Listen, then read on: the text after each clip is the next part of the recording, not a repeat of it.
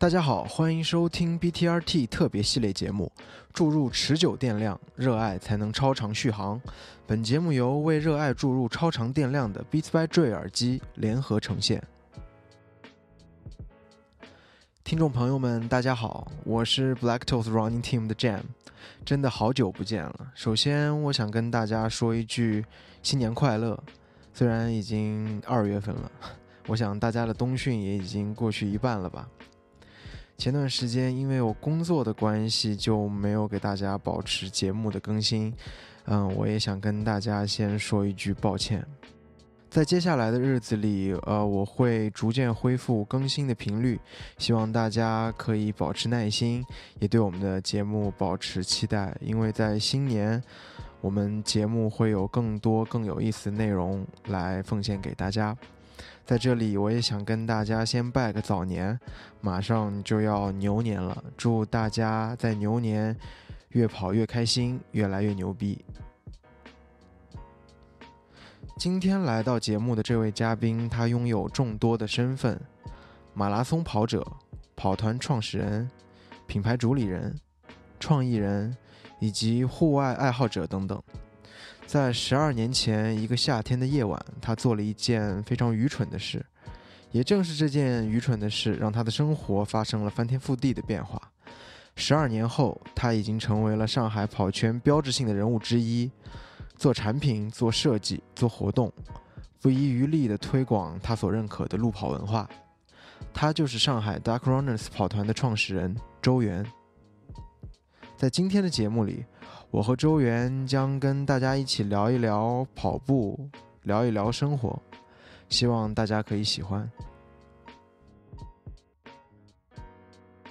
呃，那先跟我们大家一起打个招呼吧。嘿，大家好，我是大 cross 的周元。呀，非常老套的开场白，但是呃，也想让大家知道，今天的话其实是这一次的采访，我们也期待了挺久的，因为我作为 BTRT 的这个黑化的听众，然后之前其实呃 Jam 邀请过我几次，但是很不巧，我们的时间都没有碰上，然后有一些非常好的机会，包括马拉松前啊，包括一些特别的一些纪念日啊，或者是等等的一些采访邀约，但时间总是没有碰上，但最近正好我们时间都相对来说都非常宽裕，所以这次正好。好好好的聊一聊，对，然后刚好今天这期节目也是我们二零二一年的会是第一期节目，嗯，对，所以我们用这期节目来给二零二一年开个头。第一次呃跟你坐下来这样的聊天，其实我从之前的一些采访也好，文章也好，呃，我了解到身份除了是 Dark Runners 创始人，还是有自己品牌的一个一个主理人，对吗？对，我是先开始做自己的品牌，然后二零零八年的时候开始有自己的品牌，然后之前的话也工作了几年，服务于一些不同的创意公司啊，包括一些广告设计行业，包括呃服装造型部分，还有一些为媒体做了一些部分的创意工作。对，那呃从二零零八年开启自己的品牌，缺爱 c 眼镜那个。品牌以后呢，逐步的被大家熟知。然后，二零零九年也是机缘巧合之下，开始了 Dark Runners。嗯，当然，然后第一年的话，其实更多的是我们自己在不断的摸索。因为你知道吗？二零零九年，你在晚上在马路上跑步，大多数人会认为这个人需要治疗。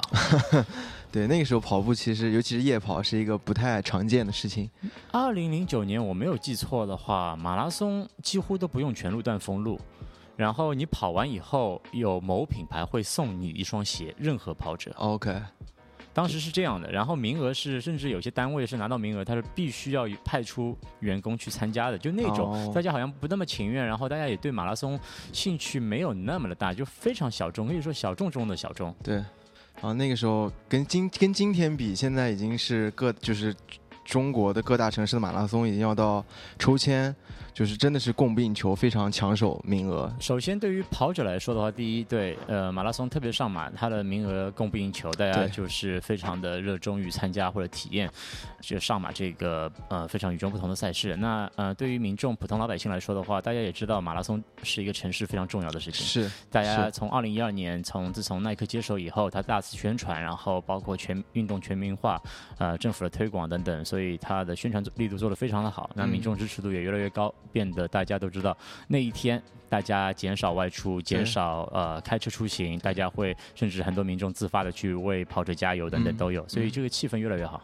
那你还记得你那一天晚上决定去出去跑步，或者说决定创建 Dark Corners 那天是一个什么样的情形吗？对，刚才说的那些话，大家会觉得啊、非常的有理想，非常的非常的对于呃马拉松的一些形象的官方的一些包装嗯文字，但是。当然这是事实了。那二零零九年，其实我刚开始跑步的时候，或者说我刚开始踏出门，呃，夺门而出的那一刻的话，其实我是非常不喜欢运动的，包括嗯电子游戏，嗯所有运动类的东西和我几乎在二零零九年前没有什么关系。嗯那尝试过，但很快就会放弃，或者就很多就没兴趣。那身边的人，大多数人和我一样，就大家有可能啊、呃很早开始在健身房运动，但可能一年就去了那么十次、几次，就几乎都是浪费的充卡族。那么呃，大家都。最热衷的运动也许就是去 party 吧。那周三、周四 周五、周六几乎连着的，每天晚上都有演出，都有 party。那当时的上海的夜生活特别的好玩，嗯所以说呃，我们更多是被这些方面的吸引。那当时也比较年轻，二十出头，嗯然后呃呃，因为二零零九年夏天的一部电影《Crank》，Jason 哦 s 森演的那个电影《怒火攻心》，中文叫，然后呃，我开始了学着他的方式去喝。他调配的那些功能饮料，促进自己保持兴奋状态，因为剧情需要在电影里。然后我没有任何的跑步知识，也没有任何跑步概念，然后只是穿穿着我的帆布那个流呃匡威的那个 Chuck Taylor，然后穿着长裤的那种棉质的长裤，然后白色 T 恤，就我没有任何的跑步装备，也没有任何的概念，我就因为心跳不舒服，我夺门而出，我想要快走而已。但是快走并没有用，然后半夜两三点，然后走着走着，我朋友家旁边就是那个南浦大桥，当时我保证没有任何的进行标志，然后我就上去了。南浦大桥那时候还能上去，对我小时候上过，就是刚刚造好我也上过他邀请全上海市民可以上去走，然后我的印象就停留在 OK 那个跨度，也许当中有十五年，但是嗯。我就上去了。嗯。然后当然不推荐任何人去效仿这件事儿，然后也非常幸运的呃得到了警察的警告，嗯然后警察也安全的把我送回了家，然后非常严肃的警告了我。那那一次的宿醉以后，我第二天早上翻看我手机里的相册，以及我嗯。发给朋友半夜发的那些骚扰信息，嗯我觉得。哦，我原来做了一件非常愚蠢、不安全的事情，嗯对我的家人、对我的朋友、对我自己都非常不负责任。那，但是大家的回复是说，下一次什么时候？啊 OK，Yeah，所以说，呃，我开始自己尝试性的每个礼拜抽个，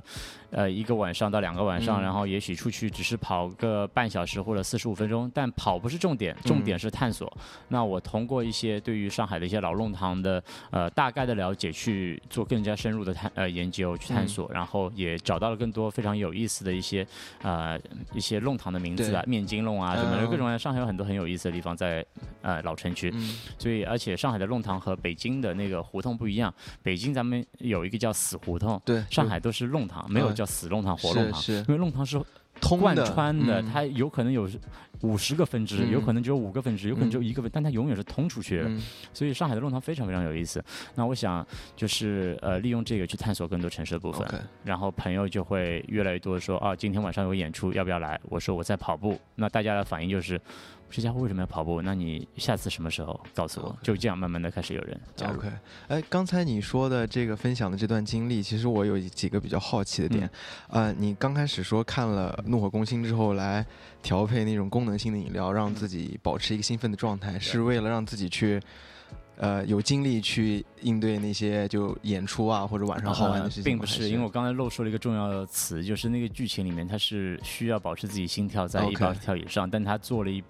不停的在喝不同的嗯。功能饮料对。兑呃酒精，哦然后还是我们只是还出于 对于一个半夜想要看电影，然后很兴奋的状态去喝一杯根据电影主题的调酒，嗯，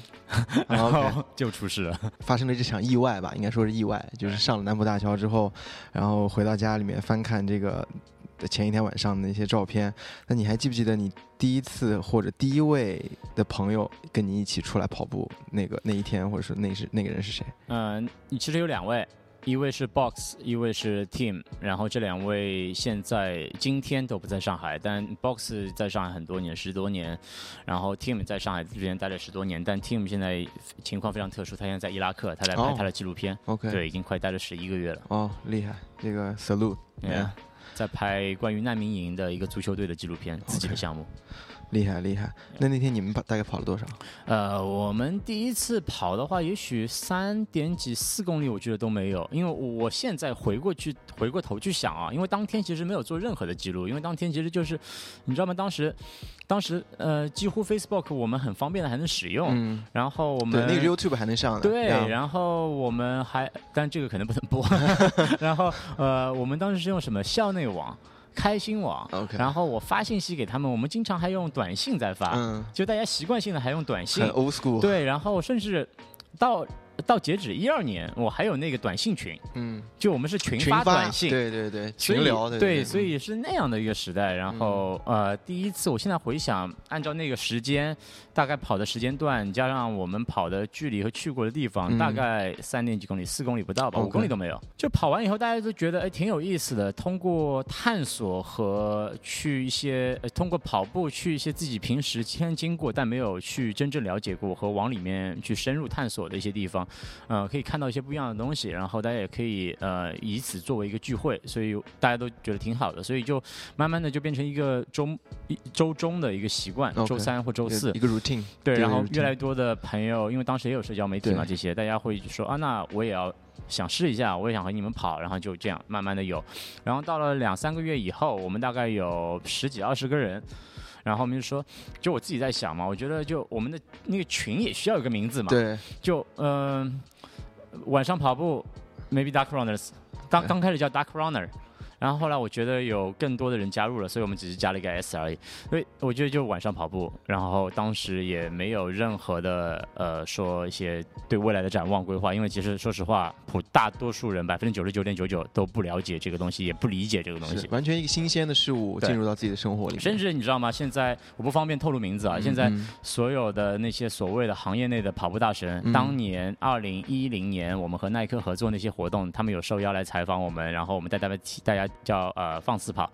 我带大家体验一个我们的路呃当时的夜跑文化，然后路线，然后分享我们的故事等等。当时甚至还有一些呃，无论是公司内部的，还是说一些外界的现在的跑步大神，一些媒体行业或者公关公司等等都有，大家会对。对此产生很多质疑，就是啊，为什么要做这件事情？它有不安全因素，它有哗众取宠因素，叭叭叭叭说很多。但是我发现他们现在是自己成为了深度夜跑爱好者，嗯然后甚至做很多的类似于呃自己的各媒体在散播这些文化，那他自己的文化。那我觉得就是其实是有一个需要大家逐步了解的，所以我觉得过程对，我觉得需要一个很很长时间的过程。嗯但是这个长时间的过程，如果要大家缩短，其实也很容易，嗯大家更多的交流，然后嗯更多的去尝试。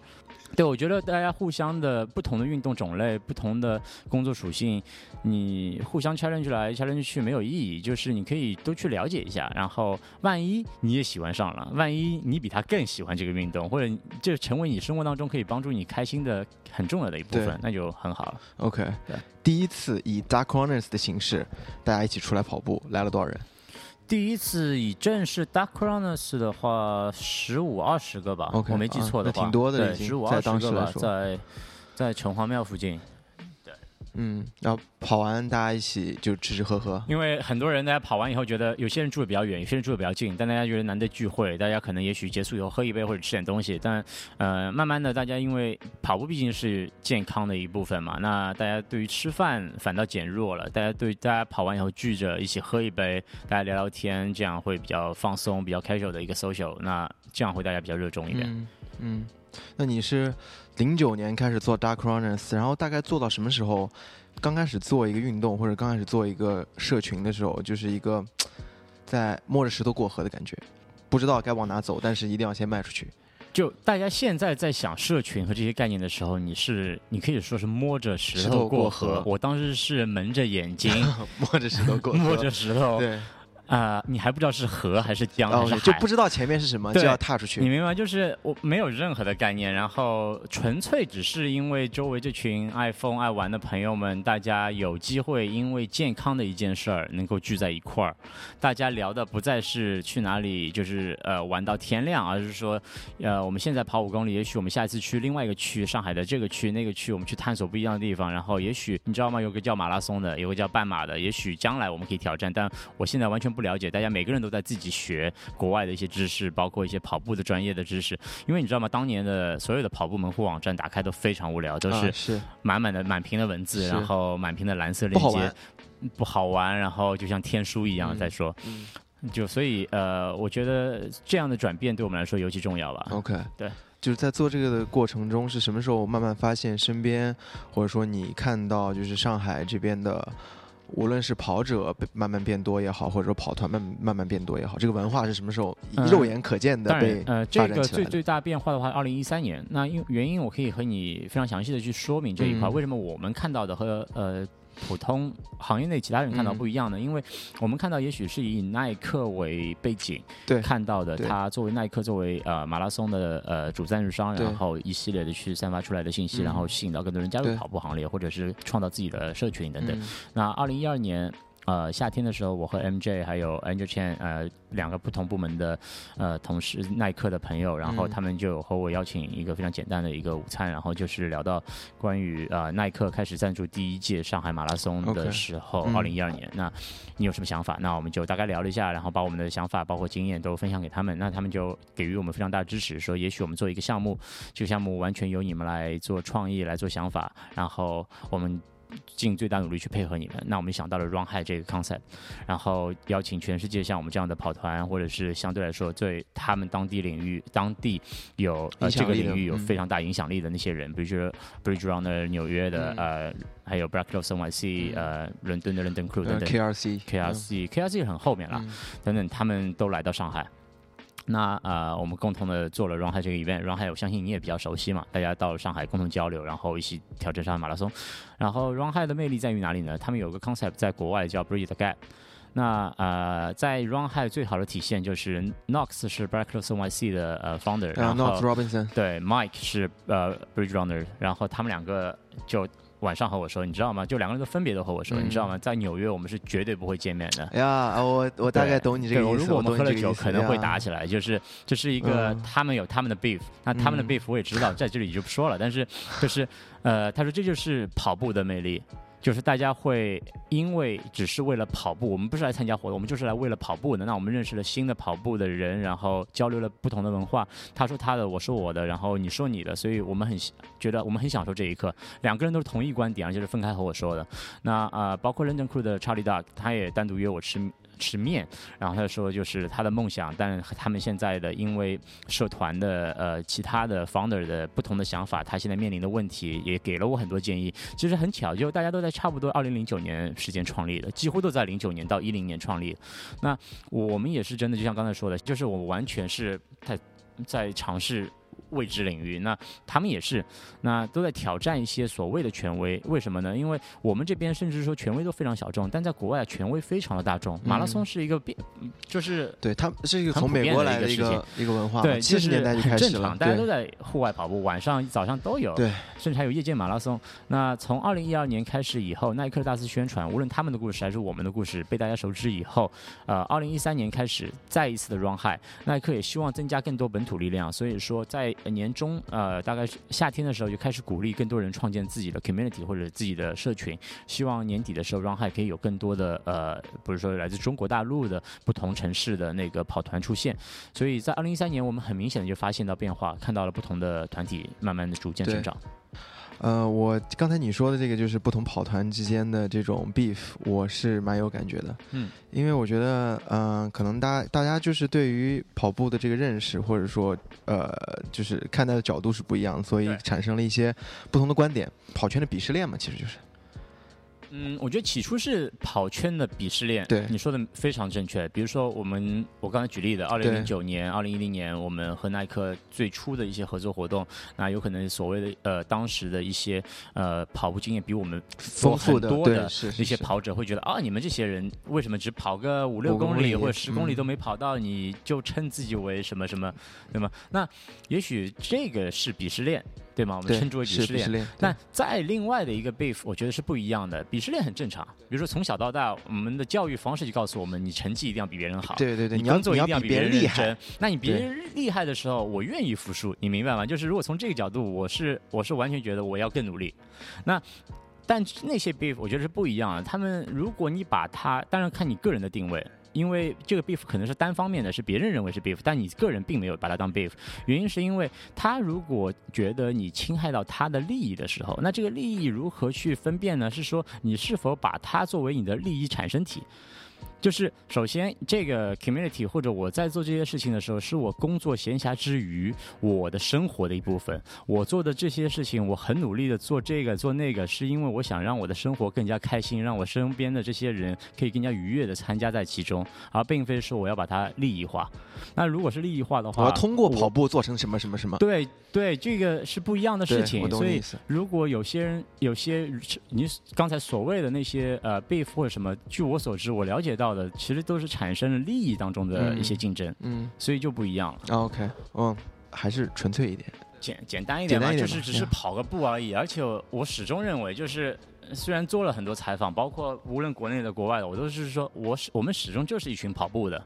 你你别把自己当太当回事儿，永远有人比你跑得快，永远有人比你训练认真，永远有人比你会做宣传。所以，也许我们更多的是说，从自己小小的力量先出发，先挑战自己。再其次，如果有条件、有时间的情况下面，去影响身边的人，让你重视的身边的这些朋友们，呃，可以变得至少说像你想象的那样变得更好，变得更加健康。对吗？这这才有成就感。我自己的想法就是，面对跑步这件事情，你你也应该知道，就是 BTRT 对待训练比较严肃一点。嗯。就我经历过这个阶段之后，我慢慢发现，OK，我是要比较诚实的去面对我自己，就是我想跑就跑，不想跑就不跑。我觉得是这样，就是你可能进入了一个更加享受其中的一个过程，因为这个是最最重要的。我给到的建议就是保护自己。因为我尊重所有人，我尊重所有有这些想法的人，因为我觉得很酷。就是如果他从一个现在跑全马都跑不下来的人，他告诉我他要定个三小时的目标，我就我操，这个特别牛逼。就是因为我都跑不到，我觉得你如果你没有跑过，你想要定这个目标，那你一定需要经过非常非常严苛的训练，对，还有你要放弃很多东西，你才能够做到，对吗？那如果你能做到，不只是我的尊重，就是我觉得你做任何事情应该都能够做得很好。那。重要的点就来了，如果这个人做到以后，他还能很好的享受跑步，你变成一个长期的生活习惯，那很好。那有些人就很简单，比如说我有一些以前同学或者怎样，他有可能为了完成某个目标，他就疯狂，当然不是跑步方面，就疯狂的努力。我努力完以后，啪换一个，嗯，因为他做到了。这种就是可能会像是他想尝试不同的东西，对。但这个过程当中非常容易严重受伤，如果你的休息不够，补给不够，以及如果你的情绪会慢慢的会被呃，他会一直受打击嘛，对吗？情绪会因为自己的训练，包括一些各种特别的原因，会受到打击。那如果因为这个时候跑崩了，或者你的身体崩了，那可能对你造成的伤害是永久性的。嗯，还是要享受它，无论是那种训练的那种给你带来的痛苦，或者说你享受的是痛苦过后的进步，还是享受的是随便跑跑也很开心，或者甚至把它当成一种控制身材或者减肥的一种手段，我觉得还是要享受它，不要给自己太多压力。加太多的戏或者加太多的东西在跑步上面，我觉得那个会对你造成一个非常大的影响，很负面的东西。这点我非常非常同意。然后特别这点我非常非常同意，特别是你知道吗？你看在每年马拉松上面有这么多的优秀选手，那他们在他们可以这么出色的完成这个成绩，他们的目标或者 PB 或者夺冠，他们背后付出的努力真的不是。我那些随便说说，然后再呃，你只是拍拍照或怎样可以做到的，那真的是需要付出很多的东西，所以我们都非常尊重，然后也希望可以呃通过那些非常好的故事、好的例子，让更多人去加入其中，去了解跑步的乐趣，因为夺冠、PB，那这些东西是乐趣的一部分。嗯。这个乐趣包含很多东西，那最重要就可以坚持。那坚持的原因是因为他开心，让你或者他让你可以释放一些东西。那首先这些所有的开心也好，释放也好，或者是说泄愤也好，或者是说任何你带有不同的情绪，但最重要还是保持健康安全。因为如果他让你受伤，这件事情不会让你更开心，它只会让你更痛苦。就各有各的享受的方法，或者各有各的开心。对对啊，那从零九年到现在。十一年，十二年了，马上。对，今年是牛年。今年十二。那 Dark Runs 应该是属牛的。对，其实从来没有想过本命年，但是 也许今年要做一些红色衣服啊什么。坚持一件事情做十二年是一个非常不容易的一个事情。那在这个过程当中，有没有想过要放弃？放弃的话，倒其实从来没有哎。嗯。对，放弃倒是从来没有，因为我觉得我没有把它当做一个就是。像像在自己做自己的工作那样去去运作它，所以呃，我只要在上海，我只要不出差，我都会参与我们的所有活动。如果我不在的情况下面，我会让我们的队员或者我们的呃其他的跑步的朋友一起参与去帮我们去呃带大家去跑步或者去大家去分享等等。所以说到放弃的话，从来没有。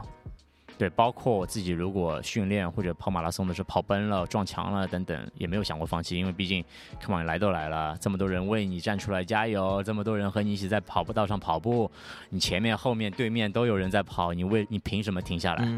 对吗？你印象比较深刻的故事吗？嗯，最简单的，当然我在有些其他采访也有聊到，就是零九年，我们说一些啊没有没有聊过的，对，好，啊，我们聊一些没有聊过的。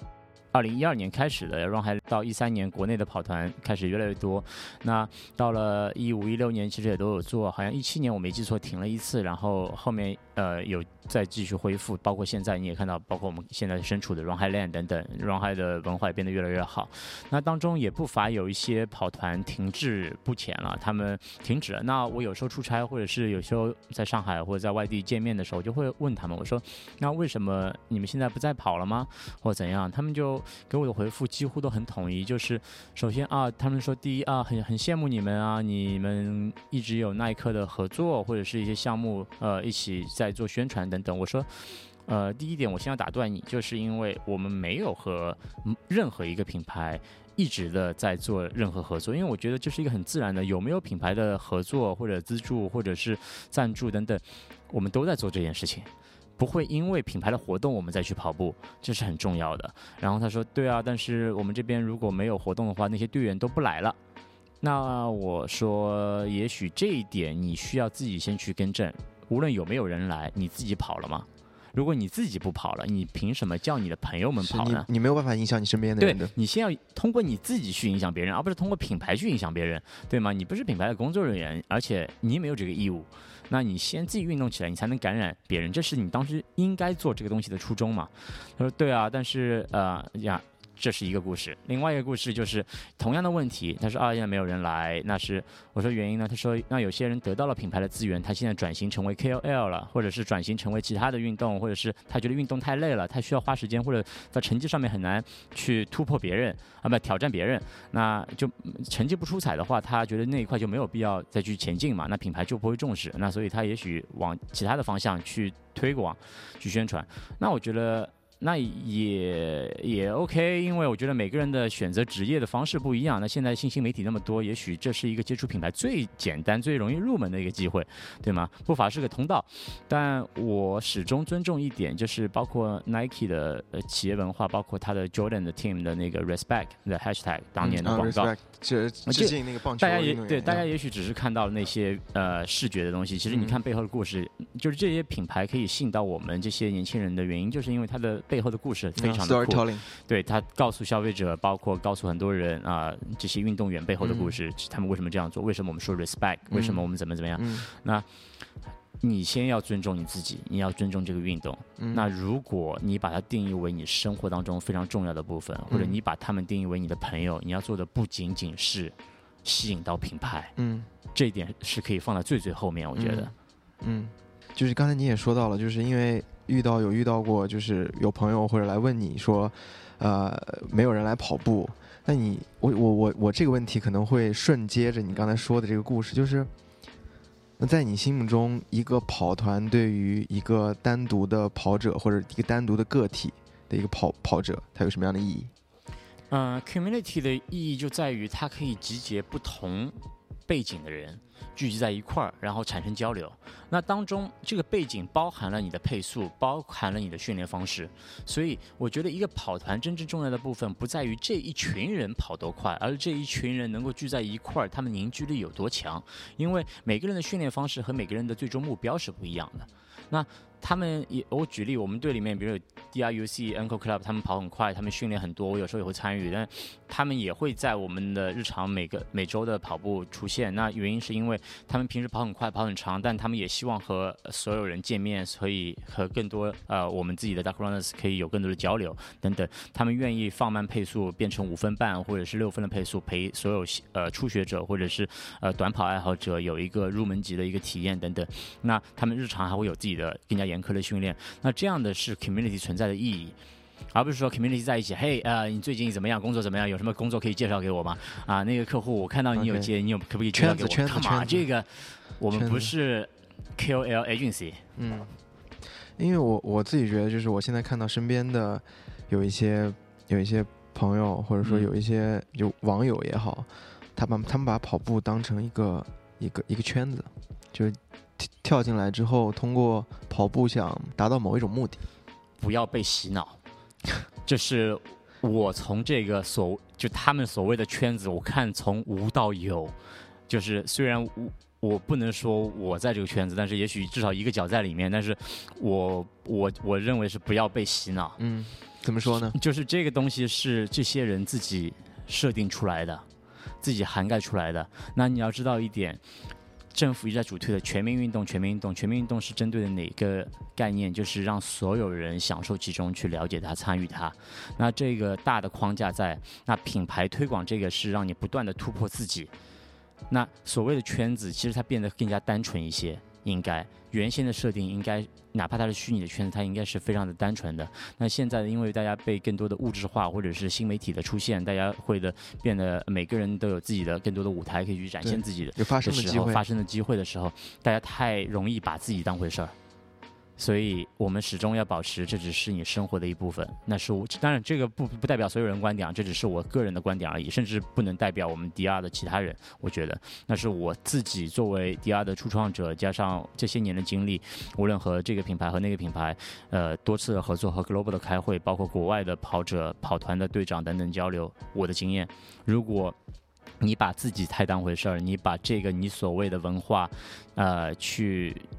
不断的去把它去呃幻想成为某一个神秘组织力量的话，啊，你可能被洗脑了。我觉得这是一个蛮有趣的一个一个观点，不要把跑步太当成一个一种手段或者一种方式去去做，对吗？因为二零二零年算是非常特殊的一年嘛，然后就是我观察到，我们在尤其是在上海吧，有很多很多年轻的跑者加入到这个跑步的这个这个运动当中，而且还有呃一些比较新的一些跑团。就是你作为一个比较资深的一个呃跑团的一个创始人，你可以给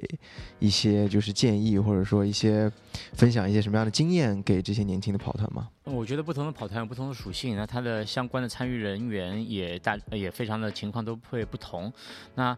首先第一，我觉得呃跑团要有自己的相应的特性，那这样的话你才能吸引这些跑者持续性的呃跟你们有更更加深入的交流。然后这是第一，第二呢就是说呃跑团的话，也许你因为你知道跑团的门槛其实特别低，任何人、任何社群、任何大学生、任何单位组织，他都能够。创建自己的 community，嗯，甚至广场舞都有自己的 community，对吗？对，那他们还有自己的不同的音乐风格，然后呃，甚至他们服装都比我们专业啊啊。打岔了，但是呃，就是 community 的就社群这个概念，创建一个社群，它的门槛特别低，所以你如果要去真正的把它当回事儿，嗯，去在让它在你的生命当中，让你呃把你的时间段当中去分配一很重要的一部分去运作它的话，那这个运作不一定是商业性的，那可能只是呃纯粹的一个 community 或者 neighborhood 的 community。那这个东西呢，你需要非常冷静的去思考你对它的规划。那这个规划呢，不是说需要多啊。多长期的，或者是多宏观的，那更多的是说你你自己跑步，你自己运动，那这个 community 对你自己有什么帮助？如果你可以更多的鼓励，像我们最早的初衷，我们可以鼓励更多身边的啊，现在可能生活大家都非常繁忙的人加入运动，享受其中的话，那享受它就好了，不要去想太多，让它享受它，慢慢的、慢慢的让它延续下去。那也许这个人他因为跑步，他改变了生活，他呃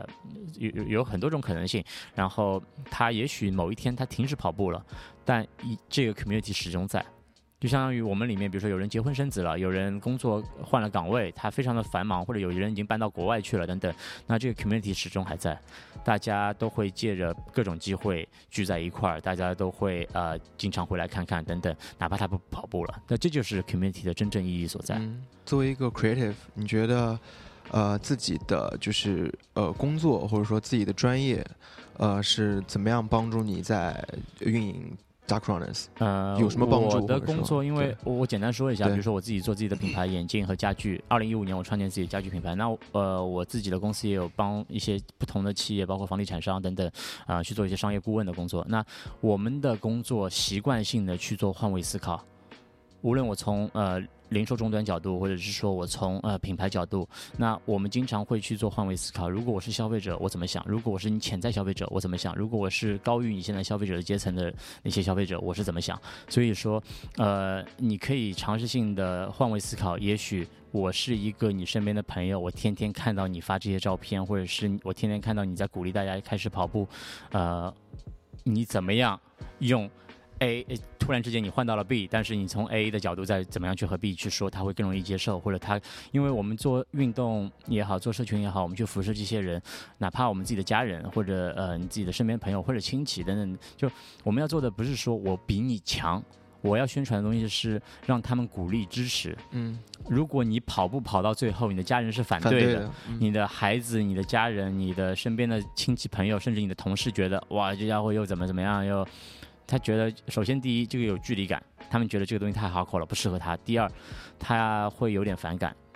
因为如果你不断的强调自己怎么怎么样有多强，你知道小时候经常会有这样的人在学校里。那呃，如果是这样的话，会影响反感的话，其实这是一个呃负面情绪会越来越深。那对于你自己的跑步，如果变成一个快乐的事儿的话，也会呃这条路越走越远，最终走向一个很难挽回的一个地步。所以说，呃，无论任何的种类的跑者，就心态的跑者，我觉得始终呃至少做到一点，让你身边的人可以做到真正的支持你，而这个支持你是开心的支持你，而不是担心的支持你。我是一个就是算是一个文案吧，嗯因为我大概知道就是怎么样用一些比较创意的方式去做一个就去推广，应该说是推广，应该去推广一下运动或者推广一样东西，这个就是作为一个广告人最基本的一个一个一个一个东西嘛，一个一个技能嘛，就是你在做 Dark Runners 的时候，你你有用到哪些方式去推广？嗯，比如说设计部分的话，对我们来说是老本行。对呃，所以说在 Dark Runs 所有的视觉上面，也许大家会觉得啊，你们有非常多的图形设计，你们有非常多呃非常特别的一些产品架构等等。那说实话，我做这个非常轻松，因为我就是干这个的。那我是做产品设计的，我服务品牌也好，服务自己的品牌也好，那面对消费者也好，那我就是干这个的。所以说，这是我们相对来说，我懂得如何把它作为一个物品化，让它去去做宣传的物料嗯，对，嗯，不能说单独视觉化了，因为我们把它落地成为物料了。那物料去变成人和人接触的时候，不只是看到，所以它可以感受到的东西的时候，那就更加不一样了。那这一块的话，我们并没有强调它的商业化，而是更多的是让大家可以体验，或者是说我们的一些固定跑者他的一个呃馈赠的一个礼品等等。那我们最近也和一些商业品牌，比如说 Nico and 日本非常大的一个服装企业，我们做了合作，在上海、东京、呃香港，包括台北，还有国内接下来其他要开的店的，它全球旗舰店都有售卖我们的合作系列。那这个合作系列是我们将这个呃运动生活方式的 IP 首次商业化的第一步。那这个第一步的目的是为什么呢？我自己是生意人，我非常会算数字，所以说如果一件 T 恤只是生产几百件的话，我拿到的呃。那个呃扣点其实它不足以说服我去做这件事儿，因为我花进去的时间，我可以好好的在我做我的工作就可以了。你回报率嘛，嗯，，对，呃我是这样算时间的，还所以说呃，如果是这样的合作方式，我是更加呃看好的是，他会针对他们的二十五岁以及呃到20他们的目标群体对、嗯他们的消费者画像的嗯群体，然后感染更多。从不运动或者对 Dark Runs 毫无了解的这些年轻人，因为特别的设计，因为好看的衣服而了解这个 community，了解这个 IP，了解这个社群文化。所以说，这个可以辐射更多人。所以你也可以看到，我们当时的售卖开开始的那一天，门口爆满人，然后而且所有人都是买两到三件，所以这点让我们也非常欣喜。就这样的合作，哪怕是商业的，但它可以真的把这个文化推出去。你知道，之前我看了有些观点，嗯，这段时间少了，之前有，就三十岁以下的中国年轻人不运动。嗯，电竞算吗？呃，电竞不算，电竞那些孩子其实虽然这个行业非常的蓬勃，呃，政府也非常支持，但是你要知道一点，他退休年龄非常早，有可能二十五岁你就退休了，而且你退休以后你再也不会碰那玩意儿了，对吗？就是这个这个我们现在不去评价它啊，毕竟是一个非常蓬勃向上的一个呃朝阳企业支，持支持这，朝阳朝阳嗯朝阳运动，嗯，对，然后那个呃，对吗？我我我就三十岁三十岁以下年轻三十岁以下的年轻人，现在很多的数据表明他们不运动。首先，第一，他们在非常努力的工作，或者找寻工作机会；第二，呃，我我撇开运动博主啊，我不是说运动博，我是说普通年轻人。那运动博主这个是他们的工作，但我说普通的上班族，那他们不运动是因为，首先第一，come on，如果回到十十几年前，你再给我一次选择，我也不一定会运动的，而且我到现在可能都没运动。那那一些年轻人，他们也许没有碰到这种酒精的作用或者功能饮料的作用，嗯他们到现在也许只有等他三十岁以后，工作稳定了，家庭稳定了，或者有一些对自己人生真正的规划的时候，嗯他发现了哦。原来健康很重要，我需要去运动。三十岁以前真的很少人参与运动，年轻嘛，就是太多东西可以玩了。然后运动真的，特别是跑步，它需要嗯静下心。虽然它起步入门很简单，但是它需要静下心去做一个长期的训练。而且跑步很无聊的。看过你们之前的一些介绍，你们还做过一些其他的比较有意思的产品，嗯，对吗？比如说，呃，我之前有看过你们做过一些 mixtape，啊，对，做过一些呃跟跑步可能没有没有关系的东西，也做过。Mixtape 非常非常早，二零一一年、二零一二年的时候，我们做 Mixtape，因为我自己呃身边我们的队员有很多 DJ，然后他们在中国也算还挺有名气的。那他们自己跑步，那我有时候就和他们聊，因为我自己也听歌跑步，我一个人跑步的时候我听歌，和大家跑步我不听。那我会说，呃，有时候段歌特别特别糟糕。特别是当你听那些如果平台推荐给你的歌的时候，如果断歌，哇，我去，有可能两个曲风完全不同，所以你会被它所节奏会影响你会被它影响，嗯所以这是为什么现在一些专业跑者他们要听不同的呃拍子啊等等。那我当时就和他们聊，我说，哎，你们比如说三个三个 DJ，我说，哎，你们其实每个人的跑步配速不一样。跑步方式也不一样，比如这个人只追求五公里，这个人追求十公里，这个人想要练半马，当时还没有全马挑战过啊，就是最多到半马。我们一直在聊，哎，也许按照你们不同自己的节奏做一个 mixtape 会怎么样？因为他们自己也会做 mixtape，他们自己也在呃不同的 party 就会放音乐，那他们就出于这个呃好奇，我们做了不同的 Dark Runs mixtape，供大家在网上免费下载。那当时的呃手机打开的 mixtape，呃它还有一些封面，所以我们也自己做了特别的封面设计等等。那也获得了大家的很多的好评，然后包括当时的 Nike Running 还有 Beats 都帮我们做了一些转发，呃，可以说是做的有点早，但是现在大家可能更加多的关注这一部分，所以我们今年可能还会回过头来说做一些这些大家真正贴合实际情况需要去使用的这些 mixtape 等等，因为歌单再好，歌单始终会断。哪怕你衔接的再好，mixtape 呢，呃，它是一个可以完全衔接的。然后呢，呃，我们在我们的 Dark Runs Workshop 上面呢，我们会有 DJ 的 session，所以 DJ 在现场不只是很酷的在那边放音乐，他会教大家如何用电脑软件和手机软件将自己所有喜欢的歌 mix 在一起。做成自己的 mixtape，那我觉得这是我们做这些事情的目的，而不是说我们做 Dark Runs 的呃 mixtape 是告诉大家 Dark Runs 有多酷，并不是，可能是一部分，但是更多的一部分是说教大家，其实你也可以这样做。嗯，对我来说，做 mixtape、做 T 恤、做设计、做 artwork 这些东西，就我把它统称为一个创意，嗯，就是 creative 的东西，就是给跑步加上一个 creative 的方式，会让大家更容易更容易的去接受跑步吗。这就像你改装一台自行车一样。嗯哼，我们先不说改装汽车，就改装自行车一样，每个人自行车不一样。有些人就喜欢骑摩拜，他觉得方便，这是一个现代化的产物；有些人就喜欢骑自己的女士自行车，因为它舒服。看上去平淡无奇，但它非常舒服。有些人就喜欢骑复古公路车，它非常有造型感；有些人喜欢骑呃山地越野车，它非常的酷炫，非常有功能性。那所以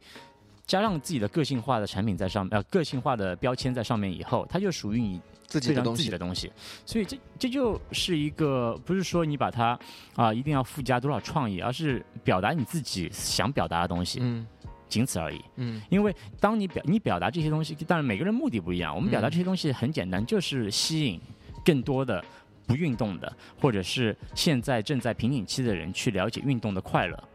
如果是为了吸引品牌，如果是为了吸引啊、呃其他的内容的话，那它可能性质又变了。跟我们说说你们 logo 吧，为什么用了一个有 shadow 有影子的一个设计？这是我们从二零一九年用到现在的一个一个一个新的一个视觉。对，那原因就是像我前面说的，原来叫 Dark Runner，嗯在二零一二年开始，我们有了 Run High 的活动和耐克共同发起以后，我们叫 Dark Runners，对加了 S，因为我们觉得第一，我们人更人有更多队员了；第二，嗯我们需要做更多去影响。我们通过无论自己也好，还是通过品牌的帮助也好，我们影响了更多人。那也许我们应该做更多事，去影响更多人去了解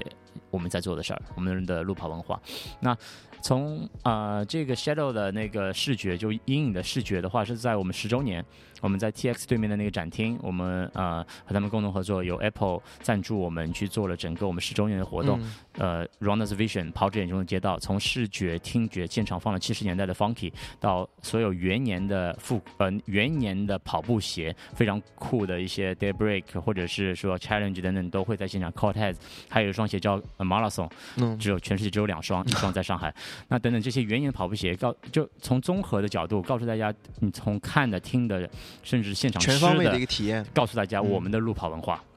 那在与此同时呢，我们在那一年选择，其实最应该高调的时候，我们选择把自己的 logo 阴影化，因为我们希望在那一天，我们强调的不是 Dark Runners，强调的是我们用了十年时间，我们在付出的努力，包括我们这些合作伙伴，我们做的路跑文化是什么。所以在那一天，我们在那一段时间，一个月整整期间，我们开始推广的是路跑文化。而并非只是 Dark Runners。我们要告诉那些以前的媒体伙伴，也许他们采访内容当中会不停的强调 Dark Runners 是一群多酷的人，他们是来自于怎么怎么样那些背景。我们希望大家可以慢慢的淡化这个内容。我们更加多的就是他们就是跑者，他们不一定是最最快的。去标签化一对，，但是他们更多的是说，他们有自己的影响能力，他们可以去影响大众，去加入其中。他们在做的东西是真正的呃，在为文化去慢慢的砌砖，而且这个砌砖是我们需要更多的人加入进来，而不是说你一定在那边插面旗，这是两个概念。所以当在我们十周年的时候，我们选择将我们的 logo 阴影化。嗯，OK。哎，那你刚才说到团员，就是呃加加入 Dark Runners 有标准吗？有标准，呃，Dark Runs 分主群和公开群。主群非常简单，其实没大家想那么多的呃门槛。主要第一，如果是朋友或朋友的朋友，有时候可以直接进来体验，然后超过三次以上就可以入群。原因是什么呢？第一，呃，Dark Runs 的每周主群每周都有活动，两到三场，核心训练室内的。户外跑步、短距离晚上的、长距离白天的，那这样的训练是一个呃每周有个这样周期性的，所以说大家长呃我们希望更多大家有一个彼此最简单的一个初步认识。那三次是一个非常好的一个阶段，大家有了一个更进一步的认识之后，大家可以每周这样见面去运动。那公开群组的话，就是我们针对社会大众不同的活动上面招募的。嗯，就是大家想我来的就可以来一下。对，没错对。，OK。因为我觉得这是一个比较理性的，我不会是因为哎你是做什么工作的，你是叭叭叭，come on，这个会就 judge 对这个就没有嗯必要了，嗯对吗？这个是我们是非常 open 的，我们里面各行各业的都有，然后不同年龄层次的都有。那接下来你对 Dark Runners 有什么规划吗？在今年或者说未来的，远的近的都可以。嗯、我们今年还是会有一些呃展览或者是一些特别的活动会产生，然后今年的话和呃一些品牌的一些联名的产品也会推出，嗯呃，会比去年呃整个项目会变得更大。那更大不是为了说卖更多产品，而是可以让更多人了解就是跑步的多样性。嗯哼，那我觉得这是一个非常重要的部分。那我自己也，我也，我也一直在非常心存感激的去对于面对跑步，因为我自己从来不喜欢运动以前，那因为这个跑步，慢慢的从几公里跑到了几十公里，甚至说挑战了更多的高度的雪山等等。那我自己也开启了自己的运动生活，我我变得非常的户外，我喜欢了露营，我喜欢了划船，我喜欢了徒步等等一系列的户外运动。那我也希望用我自己的经验去慢慢的分享给身边的这些朋友们，让他们也可以找到其中的乐趣嘛。嗯，那你刚才说到你开始了户外的这些运动，就是假如说露营也好，徒步也好，这些户外的运动是什么样的东西最吸引你？嗯，户外其实最吸引我的不是某一项运动，就是环境。很简单，因为我二零一三年开始有一个朋友，他正好从德国回来，然后他带了两艘皮划艇，在他淀山湖的那个别墅，然后我就去了，然后就非常随机的就尝试了。尝试以后，我觉得那个感受非常特别，和我在路上跑步，和我一个人在路上走路，还有开车，还有骑车完全不一样。非常平静，虽然我前面坐着一个非常闹腾的女孩子啊，但是呢，就这个感觉非常的不一样，所以我开始尝试性的去在上海周边寻找一些相关俱乐部，然后去做一些个人的尝试。那尝试了以后，我觉得它是一个可以让我从另外一个层面去了解自然和呃静下心来的一件事儿。那我就开始，也许呃时不时的去找一些俱乐部去划个船。然后呢，在二零一五年、一六年的时候，也接触到了更多俱乐部的时候，我开始去想要呃带一些朋友们去玩。那慢慢的，朋友们越来越有兴趣，有时候会约上几个男孩子或者是一些。呃，家人朋友都会去体验一下划船，那我觉得更需要专业，因为有小孩子啊，有一些初学者啊等等。对，我也在加拿大考了教练执照，然后也包括野外求生啊等等一些红十字会的执照。那这些执照拥有以后，我也并没有去说收费教学员，我都是免费教身边的朋友，然后希望大家可以更加安全的跟着我出去玩。那因为这个划船，那我们有时候经常需要划到很远的地方，那露营变成了一个刚需，在当年，那露营变成刚需以后。我们营地只是一部分，是睡觉和吃饭的地方。那我们更多喜欢在去探索一下，因为你知道跑步造成的多动症，然后我们会去周遭探索一下。所以徒步也好，越野跑也好，就慢慢由这开启了。然后很幸运，前几年开始，无论 T N F 的一百啊，还是说呃大宝他们的赛事啊什么，他们做了非常棒的一些呃户外越野跑的一些比赛。那我们也尝试了不同阶不同的呃赛段。那这个综合的回馈，无论我自己还是我们的跑者都。非常非常享受其中，所以我们也经常会组织 Dark Runs Weekend，就邀请大家来到一个地方，十几个人住在一块儿，然后一个度过整个周末，大家体验不同的运动。嗯嗯，那给我们列举三个你生活中不能没有的东西，不能没有的必需品，对，三个。如果关于今天采访的话，第一跑鞋，因为首先。嗯，不是刻意去描绘跑步，但是我自己跑步鞋是包括今天我穿的 Daybreak，它其实也是跑步鞋嘛。那呃，这是已经影响到了方方面面。就是我休闲的话，我也是穿跑鞋，但是也许它是复古跑鞋。但是我出差的时候，我的包里再怎么样挤，我永远会，哪怕我拎在手上，我永远会有双专业的跑步鞋。因为你时不时都会要跑，没时间或者是开会在酒店跑，有时间出去跑，对吗？都会去跑步。那自己日常生活也是时不时都会，那无论和大家跑，我自己跑都会去跑步。那跑鞋是一点，第二的话，嗯，什么东西都可以，anything。呃，手机虽然我很讨厌它，OK，手机，对，你知道吗？我可以给你看一眼，我的手机是这样的。哦，就是就是苹果的一个朋友教我的，这个功能是一个很难设置，但是设置完以后，它是它的目的是为了让你减少看手机屏幕的黑白黑对完全黑白。但我现在我们拍照的话，其实拍出来其实是彩色的。OK，但就是整个屏幕变成彻底的黑白。嗯，这样会让真的会让你减少看手机。对，就是有科学数据的，让他们公司内部很多的美国的内部其实同时也在这样操作，就是让自己虽然它是我们认为最酷的产品，但是减少用社交媒体和减少看手。机的频次会对你的生活产生更多的愉悦感。OK，我个人而言，嗯，但是很矛盾的一个事情。对，我很喜欢它，对，但是我需要少看它，也许这样距离产生美。OK，这是第二个，然后第三个的话，最后一个，最后一个，第三个啊，跑鞋、手机是酒。那我现在很少喝酒，我现在喝的特别特别少，咖啡吧，也许咖啡。OK，咖啡，咖啡，咖啡的话，首先。第一，它是一个我从小到大长时间习惯性的饮品，那啊，它也许现在慢慢的也变成了一个大家交际的一个必需品。比如说，为什么这样说呢？因为我每天起来我都会喝咖啡，那我和朋友见面也许也会约在咖啡馆，那我吃吃完晚餐有时候也会喝咖啡。那它虽然有时候不能过量，但是呢，每天它变成一个在都市生活的一个呃很重要的一个环节。大家不一定会经常约吃饭，但大家会经常约喝咖啡，或者我坐下来，哪怕一个人，你也会喝咖啡。所以咖啡变成一个习惯性的必需品，啊并非说我刻意的去把它定为必需品。嗯嗯，OK。热爱持久，电量更久。